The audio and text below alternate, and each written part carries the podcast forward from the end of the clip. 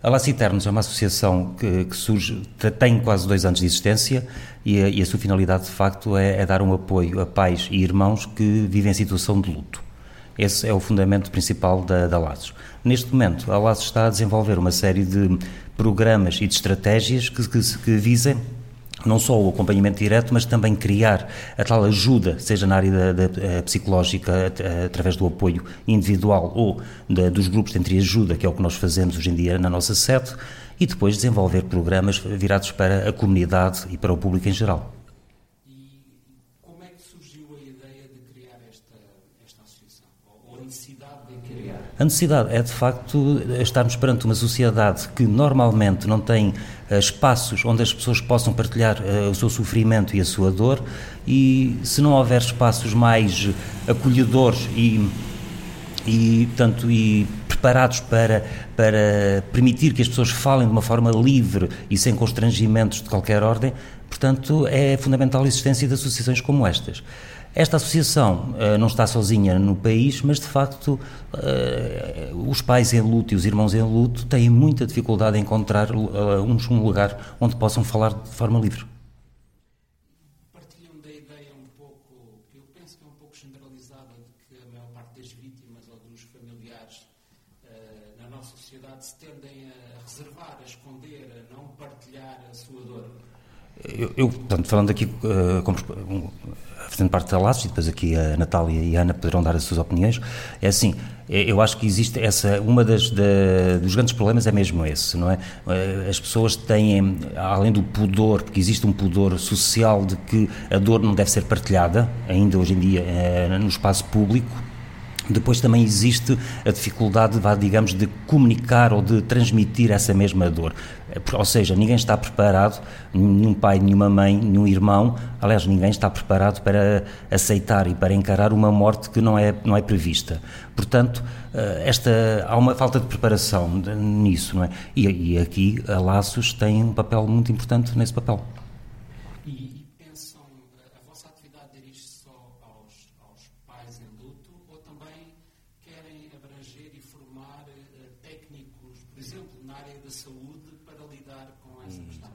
Também.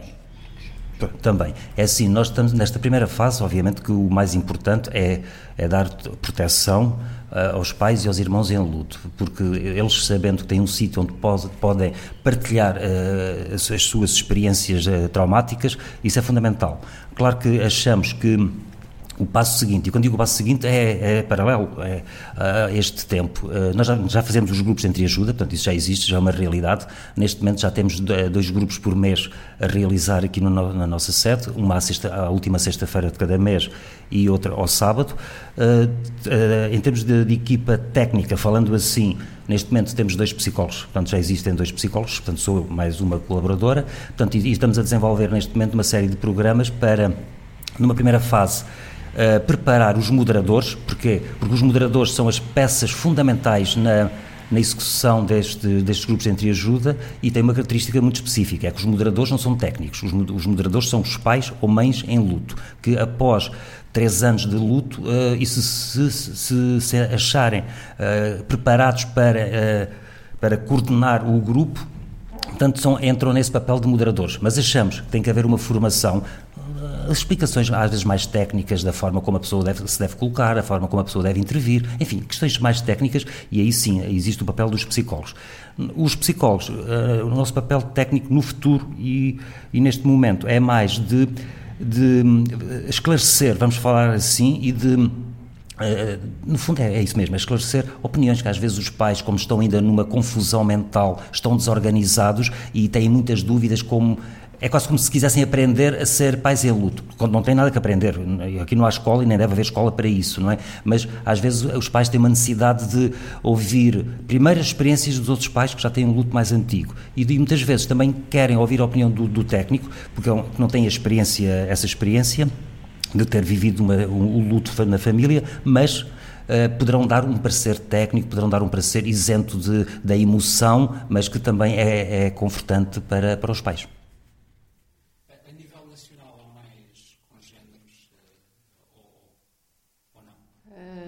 Para pais, hum, portanto, de pais em luto só.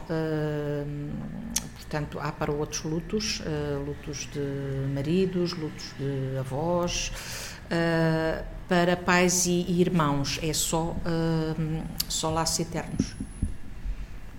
Neste momento, neste momento existiu outra associação que, entretanto, acabou em 2012, em dezembro de 2012, mas neste momento é só a Laços Eternos que presta este, este apoio através dos eh, grupos de entreajuda.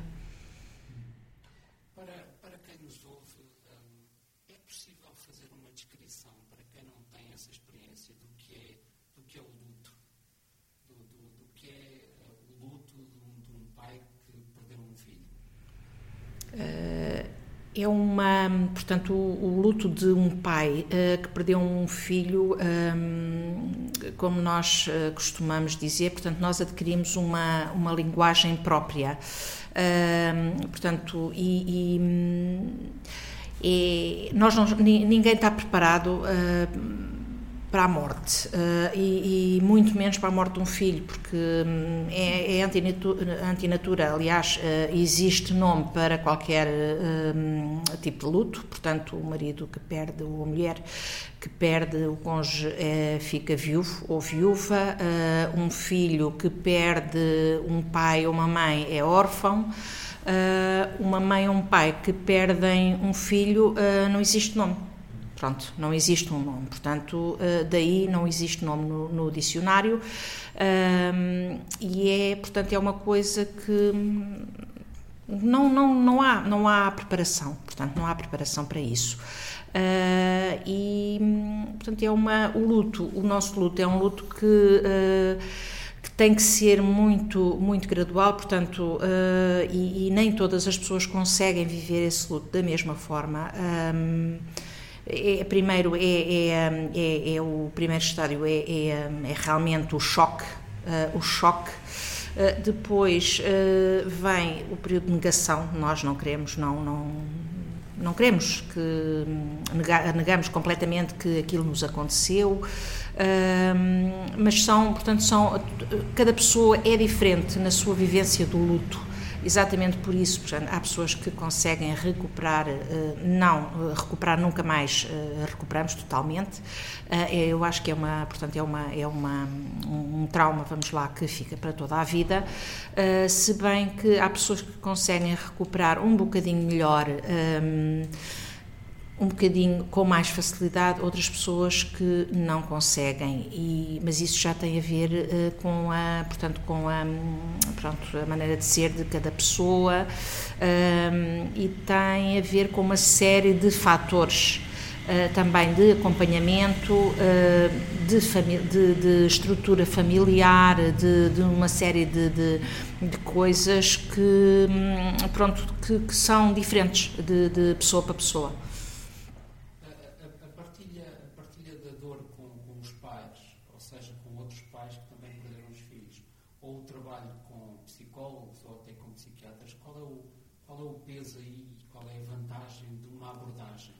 Tem, eu, eu penso que tem. É assim, eu comecei, uh, o meu filho partiu em dezembro de, de 2009. Uh, eh, e eu estive ali uns meses, uh, cerca de seis, sete meses, porque eu, não, eu, eu, queria falar com alguém que, portanto, que me entendesse, que entendesse o que é que eu estava a sentir, porque é assim, nós estamos a falar com uma pessoa que nunca viveu isto e a pessoa pode nos estar a entender muito bem, eu entendo perfeitamente a tua dor. Mas uma coisa é entender a nossa dor, outra coisa é saber o que é que eu estou a sentir naquele momento e o que é que eu estou a sentir, porque é, é, é completamente diferente. E só outro pai ou outra mãe que partir, que, que, que portanto, que foram, eh, que tiveram a, eh, a mesmo, a mesma experiência, eh, é que percebem o que é que eu estou a sentir. Portanto, eu posso estar a falar com, até posso estar a falar com um psicólogo ou com um psiquiatra, um, eles entendem, mas não sentem. Uh, eles próprios não sentem, a não ser que uh, já tivessem passado pelo mesmo. Uh, daí uh, a importância de, dos grupos de entreajuda. eu tentei, pronto, tentei arranjar alguma, algum suporte e não, não consegui, e foi através de um, de um, pronto, de um programa de televisão que eu soube da existência da, da outra associação e comecei a frequentar. Em setembro comecei a, fre a frequentar os grupos de entreajuda e talvez um mês ou dois eh, eu não tivesse ido por qualquer motivo, mas eh, continuei e era o sítio onde eu realmente conseguia falar do meu filho uh, com pessoas que sabiam do que é que eu estava a falar e, e como é que eu me sentia. Portanto, daí a importância de nós estarmos no, portanto, no seio de pessoas que, portanto, que perderam, alguns até os dois, dois filhos. Uh, e isso para nós é, hum, acaba por nos dar uma dar-nos uma outra visão de como é que as coisas eh, depois há as experiências trocadas porque isso é, é uma coisa muito eh, pronto muito muito importante. É uma são são situações que as pessoas dizem oh, eu nesta situação uh, fiz desta maneira fiz daquela. Portanto acabamos por arranjar aqui uma série de ferramentas com as quais vamos conseguindo ao longo do, do tempo um, ir lidando com a nossa própria dor. Pronto, uh, e, e, depois, mais tarde, irmos conseguindo, já para os que vêm de novo, uh, partilhar a nossa experiência e conseguir, talvez, dar um bocadinho já de apoio aos que vão, uh, portanto, aos que vêm para o grupo. E eu penso que é fundamental, eu, eu sinto isso, é fundamental as pessoas falarem sobre isso, mas falarem nos sítios certos, no grupo de entreajuda, que é o sítio onde melhor nos entendem e onde melhor entendem realmente a nossa dor. Qual é o peso da sinistralidade rodoviária na, na criação deste, deste tipo de vítimas? Devem ter, com certeza, alguma estatística, alguma. Não, não estamos a falar de números, mas estamos a falar em termos de, principal, penso que seja a principal causa de, Eu... nestas, nestas vítimas. E já agora, associada a essa questão, se há aí também alguma diferença de género. Olha, uh, curioso uh, essa temática e de facto um, vai muito ao encontro de uma pequena reunião que fiz hoje de manhã aqui com a, com a Natália sobre precisamente olhar uh, para os factos sociais, tentar percebê-los e um, interpretá-los e transmiti-los. Uh, há de facto uma lacuna enorme na nossa eh, sociedade, porque hum, dá a sensação que tudo o que ocorre, uh, depois as pessoas querem saber o, o quê e o porquê e acaba sempre tudo encafetado, fechado, ou, ou melhor, uh, eu como mãe em luto já fui abordada uh, para três estudos distintos. Para um doutoramento, uma professora da Universidade de Coimbra, uh, e para duas psicólogas ligadas ao ISPA. Uh, eh, e até hoje não vi nada publicado, não nos foi nada transmitido do que é que deu esse estudo. Ora bem, e uh, estou agora, uh, junto a Natália e Dr. Uh, Céu e Silva, a tentar desafiar a Pordata para tentar pegar nos números, nos elementos que há sobre toda esta temática, para ver se chegamos a alguma informação. É óbvio que são sempre desafios um, um bocado, um bocado dolorosos, quer dizer, estudar as partidas, uh, estudar uh, os lutos, estudar se é mais do sexo masculino ou do feminino, os porquês, quer dizer, são coisas tão caricatas como isto. Eu fiz um desafio a uma amiga minha que também é mãe em luto, de um rapaz, para vir aqui conhecer a nossa sede. E quando ela uh, observou o nosso álbum de fotografias dos filhos que partiram, que desde o dia da inauguração convidamos cada pai ou mãe a trazer a fotografia para colocar uh, aqui no nosso álbum, ela, como um olho externo, uma mãe com um luto bem superior ao meu, estamos a falar de 15 anos para dois anos e, nove e onze meses, perdão, ela olhou para o álbum e disse-me, Cristina, pode-me explicar por que razão é que só estão aqui rapazes? Ou melhor, são tantos rapazes e só tem duas raparigas, que é a sua menina e a menina do outro casal. E eu até me arrepiei, porque de facto uh, comprou-se o álbum, colou-se as fotografias, fez ou não se fez dedicatórias consoante uh, o critério de cada pai ou cada mãe e ninguém me tinha alertado para isso. Ou seja, nós precisamos muito da experiência, da experiência vivida. Porquê? Porque eh, alerta-nos para factos que de facto nós temos aqui mesmo debaixo dos nossos olhos e não estamos a ver. Portanto, e é isto que eu penso que está a, a acontecer na sociedade em geral. Uh, é óbvio que uh, vamos de, de, novo, junto da Pordata, sensibilizar, dizer que de facto um, não nos coibimos de participar em todo e qualquer tipo de inquérito que nos é feito. Uh, falo por prazer? Não, porque uh, as perguntas são de tal maneira profundas que nos levam aos meandros do primeiro sentimento, quem é que deu a notícia, quem é que não deu, lembra-se o que é que fez, recorda-se se escreveu, já foi ao local e com toda a honestidade e sinceridade, os pais que participam tentam ser o mais correto, o mais verídicos possíveis e depois ninguém nos forneceu nada. Portanto, o Dr. Céu Silva já nos lançou aqui o desafio: temos que pensar em escrever, deixar um legado escrito porque temos que nos dar a conhecer e há pessoas que gostam de, de enfim, de ter, quando têm uma dúvida, de consultarem e haver algo que lhes hum, uh, esclareça. E de facto, nós precisamos de dados estatísticos, de dados científicos, para também podermos fazer uma obra que não seja só o lamento e o choro de um pai em luto, mas sim a informação que a sociedade precisa até para evitar determinados tipos de, de acidentes. Uh, estou agora a lembrar-me, sei lá, o, uh, alertar para o facto de haver determinados locais que não têm a sinalética devida na, nas, nas redes rodoviárias, ou uh, aparece-me aqui alguns pais com filhos colhidos por comboios, por exemplo. Então, porquê Uh, onde é que estão as cancelas? Onde é que está a sinalética? Uh, nenhum deles era criança de colo, quer dizer, qualquer um deles eram uh, já crescidos, auto, autossuficientes, quer dizer. e tudo isto eu penso que a sociedade um, não está nem aí, peço desculpa pelo termo brasileiro, para estes temas. Porquê? Porque pensa que só acontece ao vizinho do lado. E então, quando lhes bate à porta, é quando o mundo desaba.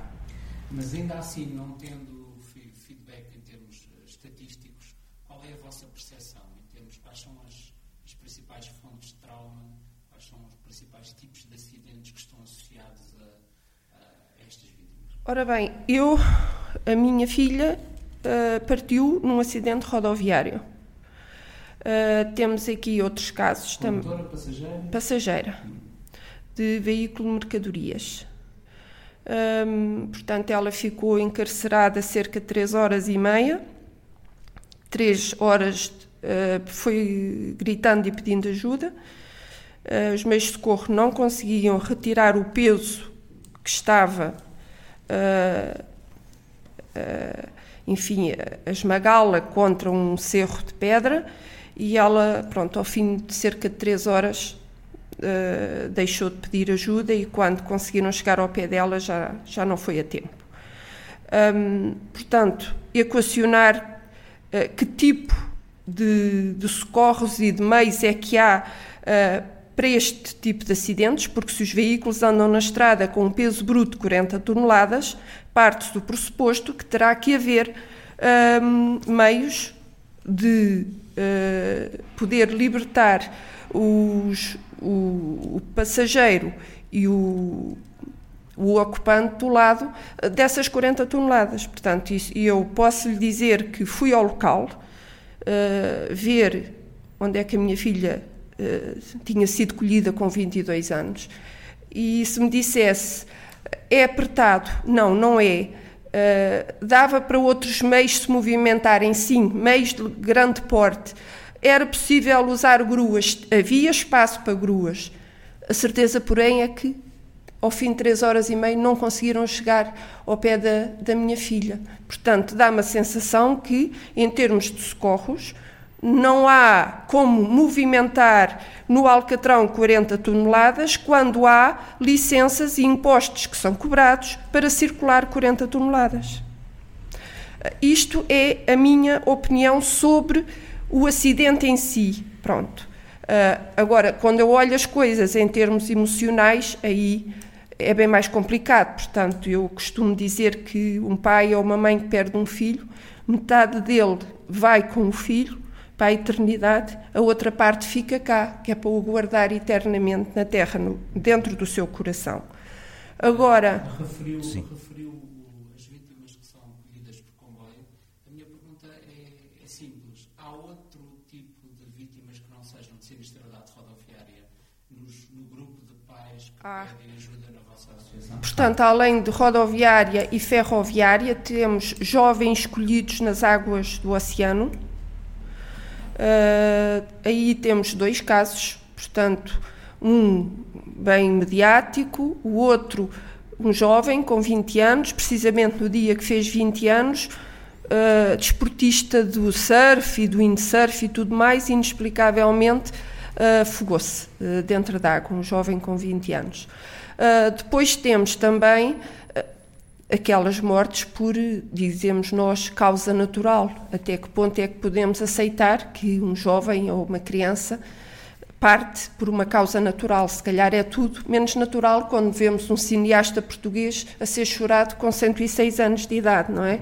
Portanto, aí uh, temos que ver o, o oposto que há em termos de, de contexto humano na sociedade. Portanto, nós temos aqui uma criança uh, chorada com 40 dias de idade que nunca saiu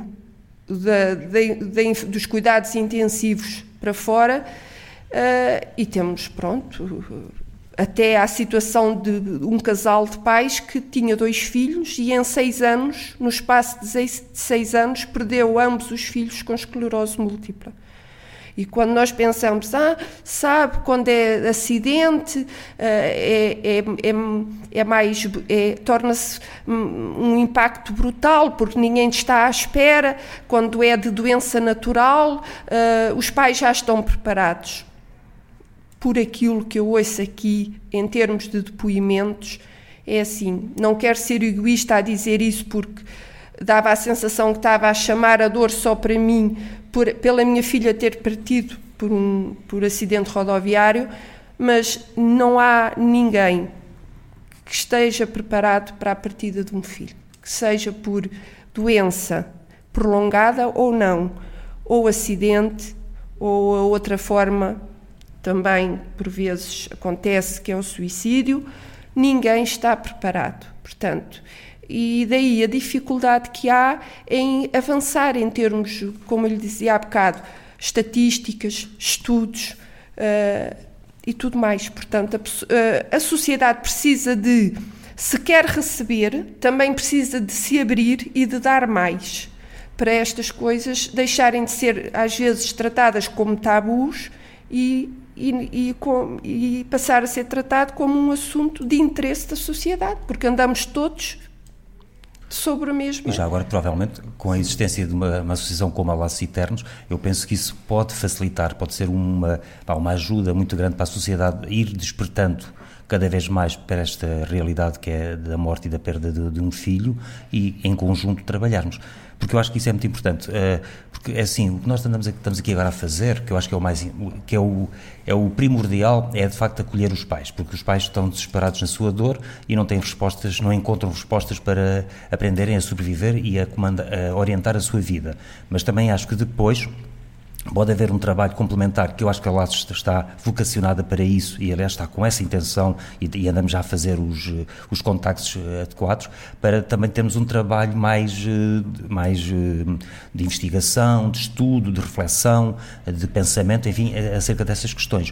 Mas também, uma coisa é importante, obviamente que os estudos são fundamentais, que é para nós percebermos a realidade deste, deste tema, mas mais do que os estudos, eu acho que é criar condições humanas para a sociedade estar preparada preparada para receber estes pais e para estes pais sentirem-se nunca marginalizados por, por terem perdido um filho, não é? Isso também é importante. Que condições são essas? Essas condições é assim, se for para aquele clichê normal, é uh, preparar a sociedade para entender a morte. Eu acho que esse é um trabalho que temos que fazer, mas temos que ter consciência que é um trabalho que vai durar gerações, porque quer se queira, quer não, assim, nós podemos, eh, podemos pensar, eh, ou se olharmos para a sociedade, por exemplo, os orientais, em teoria, estão mais preparados para encarar a morte. Porquê? Porque eles aceitam que o nascer é um desígnio, como a morte também faz parte desse mesmo desígnio. Portanto, e a questão de estarmos na, na Terra é uma, é uma, uma escolha, digamos assim, eh, mais de, de, de, da parte divina e não é uma, uma, uma, responsabilidade nossa. Nós, os ocidentais, somos um pouco mais soberbos em relação à vida, não é? Temos um amor, um, não amor, temos uma exigência muito grande em viver e às vezes achamos que somos donos de disto que é a vida, não é? Portanto, para responder concretamente à pergunta, uh, educar para a morte, fundamental. Agora, não há nenhum curso, eu, eu, duvido que alguém consiga fazer um curso, seja ele superior, seja ele pós-graduação, seja o que for, acerca da morte. A morte aprende-se quando nós, de facto, uh, reconhecermos muito melhor, quando nós percebermos quem somos, o que somos, qual é o nosso papel na sociedade e depois aprendermos a ter alguma humildade perante os acontecimentos e os fenómenos que a vida nos proporciona. É um milagre estar vivo. Eu acho que essa é que é a grande verdade. O estarmos vivos todos os dias é um milagre. E esse é um milagre que não temos que agradecer a Deus, temos que agradecer à vida. A vossa associação é, é, é recente, mas com certeza já fizeram alguma reflexão sobre a questão do modelo rodoviário. Até que ponto é que podemos questionar este modelo de segurança, ou que alguns chamam insegurança ou risco rodoviário? Está tudo bem, isto é para manter, ou, ou qual é a vossa reflexão em relação a este modelo de mobilidade que produz tantas vítimas e tão variadas e que está a crescer a nível mundial? É assim. Eu vou dar só uma opinião, depois, é assim, a minha opinião, obviamente, a pergunta da forma que me está, eh, está a fazer, a resposta será que o modelo não está certo, obviamente. É? E basta olhar para as estradas, basta olhar para o excesso de carros, basta olhar para a forma como as pessoas aprendem a conduzir. E não estou a apontar os defeitos para as, escolas, não porque as escolas ensinam desta forma, é porque existem uh, as condições políticas para que, ela, para que assim seja feito. Agora, eu acho que voltamos àquela questão essencial que é a educação cívica ou ética perante a vida. Se de facto um jovem vai para a escola e determinados valores não são, digamos, valorizados, que têm a ver com o respeito para os outros, têm a ver com o ambiente, o meio ambiente, têm a ver com a, a educação, no fundo, é a postura social que devemos ter para com os outros seres humanos, não é? E, e nós sentimos que cada vez mais estamos numa sociedade individualista, uh, mais egocêntrica, é, é natural que isto vai se reproduzir nos nossos comportamentos quando temos depois o, o privilégio, porque atingimos uma, uma certa idade e podemos ter um carro, podemos ter controle sobre uma situação, se a nossa formação emocional não está sólida, obviamente que os nossos desempenhos vão ser eh, muito, muito maus e muito perigosos, não é? Porque não vale a pena estarmos aqui com intenções de que as pessoas ganham consciência perante as situações. É isso é mentira, isso é uma utopia. As pessoas não são mais, não ficam responsáveis por se sentarem num, num, num lugar à frente de um volante. Muito pelo contrário, isso acaba por ser um desafio. E quando se é jovem, até pela própria natureza de ainda sermos jovens e haver uma certa imaturidade psíquica, o jovem uh, quer, desafio, quer o desafio desafio. E o desafio depois traz riscos muito grandes. Além disso, eu também acho que, em termos de organização do espaço público, ele não está adequado para acolher tanto automóvel e Pronto, e falta isto, falta a sinalética, falta condições, falta, falta uma cultura em que tem que haver partilha mais de, de, de, transportes públicos, mas tem que haver qualidade, não é aquela coisa romântica. Vamos privar das pessoas entrarem em Lisboa, por exemplo, de carro, mas depois os transportes públicos não respondem. E depois temos um dia de chuva e está tudo ali ah, numa paragem a levar com a, a chuva, na, na, na, a água no, no, corpo, não é? Portanto, isto assim não, não funciona para as coisas funcionarem e haver, de facto, uma adesão, tanto da comunidade como dos políticos, tem que haver um trabalho em conjunto. Os políticos têm que descer à realidade e o, e o, cidadão tem que ser mais cívico e tem que perceber qual é a sua, o seu papel também no bem-estar e na preservação do ambiente. Permita-me permita só acrescentar, eh, agora como condutora, eh, saltou-me este, este problema à mente. Ehm, eu tenho vindo a reparar que nestes últimos meses começa a apanhar alguns sustos, entre aspas, com ciclistas. Portanto, eh, eu recordo que há meia dúzia de anos atrás, para mim, um ciclista tinha 20 centímetros além da berma e que vinha muito direitinho e se mudava de direção lá punha o lado o braço direito ou, ou o braço esquerdo em movimento.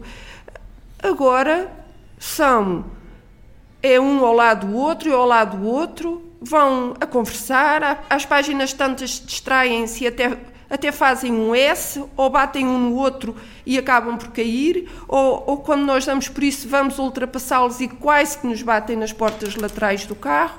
Portanto, eu pergunto, uh, houve de facto mexida uh, na, nas normas de, de, um ciclista se apresentar na via pública. Então, uh, foi-lhes dado mais liberdade. Têm mais espaço, pelos vistos, podem circular ao lado uns dos outros. Então, e onde é que está a responsabilidade humana dessas pessoas? É porque uh, já estão uh, a ficar alguns pelo caminho, porque já tenho falado com alguém que me diz: Ah, por isso é que agora, uh, em dois ou três meses, já partiram mais.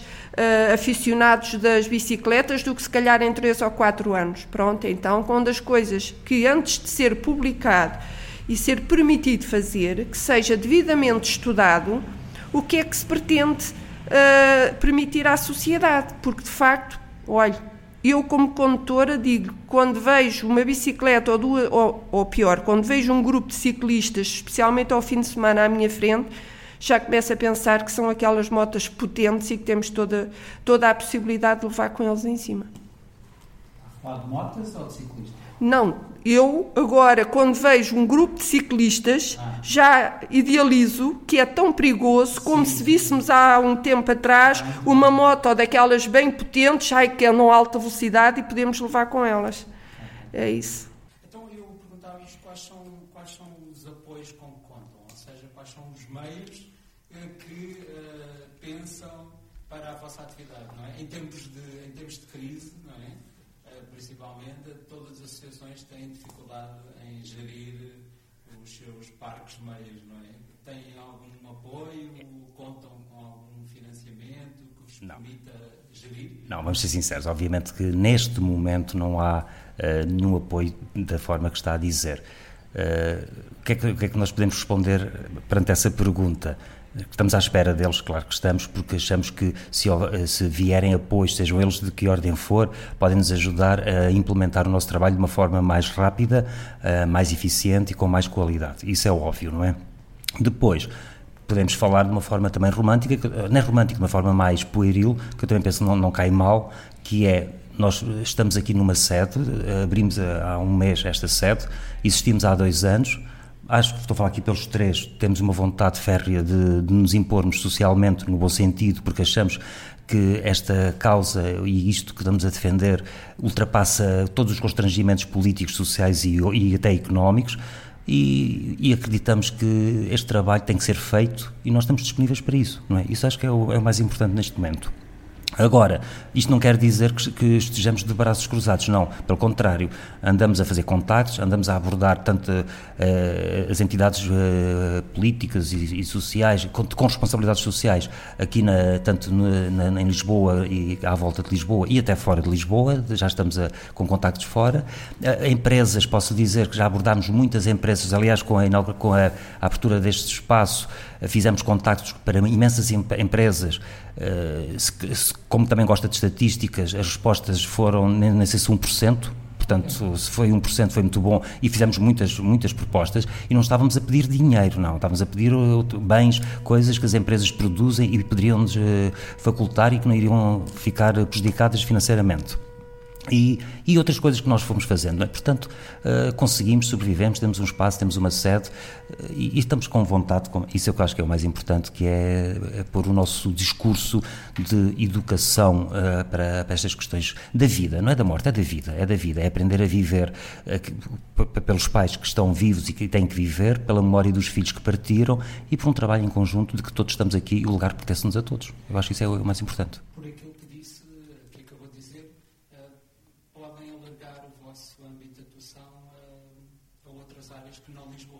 Esse é o nosso objetivo. Esse é o nosso objetivo. Não é no sentido de expandir para sermos grandes, não é esse o nosso objetivo, não é termos delegações para, para depois fazermos no mapa de Portugal pormos muitas eh, luzinhas a dizer nada disso. É porque em, em, cada metro quadrado do nosso país há um acidente, há pessoas que morreram, há filhos que partiram e há pais que estão a chorar e precisam de um ombro e precisam de uma, de uma palavra amiga, acolhedora ou outra.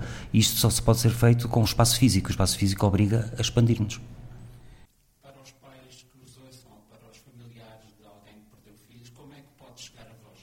Então, um, podem consultar-nos através da, da, nossa página de Facebook. Uh, há também um número de telemóvel que está disponível 24 horas sobre 24 horas, que qualquer pai ou mãe ou irmão, num, num momento de pico uh, de, de tristeza ou de ansiedade, pode ligar. Uh, e também pode usar esse número para marcar uh, uma reunião para ser recebida aqui na sede. Portanto, nós funcionamos. Primeiro, há um, uma pequena entrevista, digamos, entre o pai que vem ou mãe que vem pela primeira vez com um pai ou uma mãe que já faz parte do grupo, que já tem um, uma experiência de, de, luto mais antiga. Um, e também temos o, o site Uh, pronto. Estamos neste momento, em termos operandi, a contactar todas as juntas de freguesia de, de Lisboa. Uh, posso dizer que em cinco dias úteis, cerca de 30% das mesmas já nos uh, convocaram com dia e hora para sermos recebidos pelas, pelas pessoas da, da área da ação, da ação social dessas juntas de freguesia. Ainda hoje, uh, pronto, fomos a uma e a receptividade foi, foi muito boa. Uh, portanto, aqui na, na, na, cidade é como estamos a, a contactar. Em termos de crescimento, posso dizer que há uma mãe no Alentejo que perdeu duas filhas, acidente rodoviário há 10 anos, que está em permanente contacto com a Laços e que quer abrir um grupo uh, em Reguengos. E também temos uma mãe uh, muito interessada também em abrir em Guimarães e no Porto, uh, porque por ser mãe em luto e quer envolver-se nesta causa e de ajuda a ela própria e ao próximo. Portanto, uh, neste momento são, é o nosso modus operandi, digamos, que estamos a ter a receptividade tem sido boa, tem. Ainda felizmente que no meio de tanta contrariedade ainda ninguém nos bateu com a porta. Não, senhor. Toda a gente pergunta o que é que podemos ser úteis, o que é que vos podemos ajudar. É óbvio que a primeira observação é: olha, nós, como entidades oficiais, verba monetária não temos para dar, mas pronto, podem-nos ceder um auditório para fazermos um, um espetáculo ou uma audição. Uh, pronto, as pessoas, quando querem, tudo é possível. Pronto, é, e quando acreditamos, a obra aparece. E podem se dirigir aqui à vossa sede? Sim, sim. Portanto, uh, aqui uh, é sempre o primeiro contacto, é aqui. Já agora quer deixar a morada e o horário? Ora, Rua Terreiro do Trigo, número 66, terceiro andar B. Uh, fica entre o Museu do Fado e a Casa dos Bicos. Portanto, tem acesso ótimo em termos de, de comboio, autocarro, metro, barco. Portanto, aí sentimos-nos, digamos que, uma situação geográfica privilegiada porque as pessoas têm bastantes acessibilidades para vir até nós. Muito obrigado pela vossa disponibilidade. Obrigado, nós.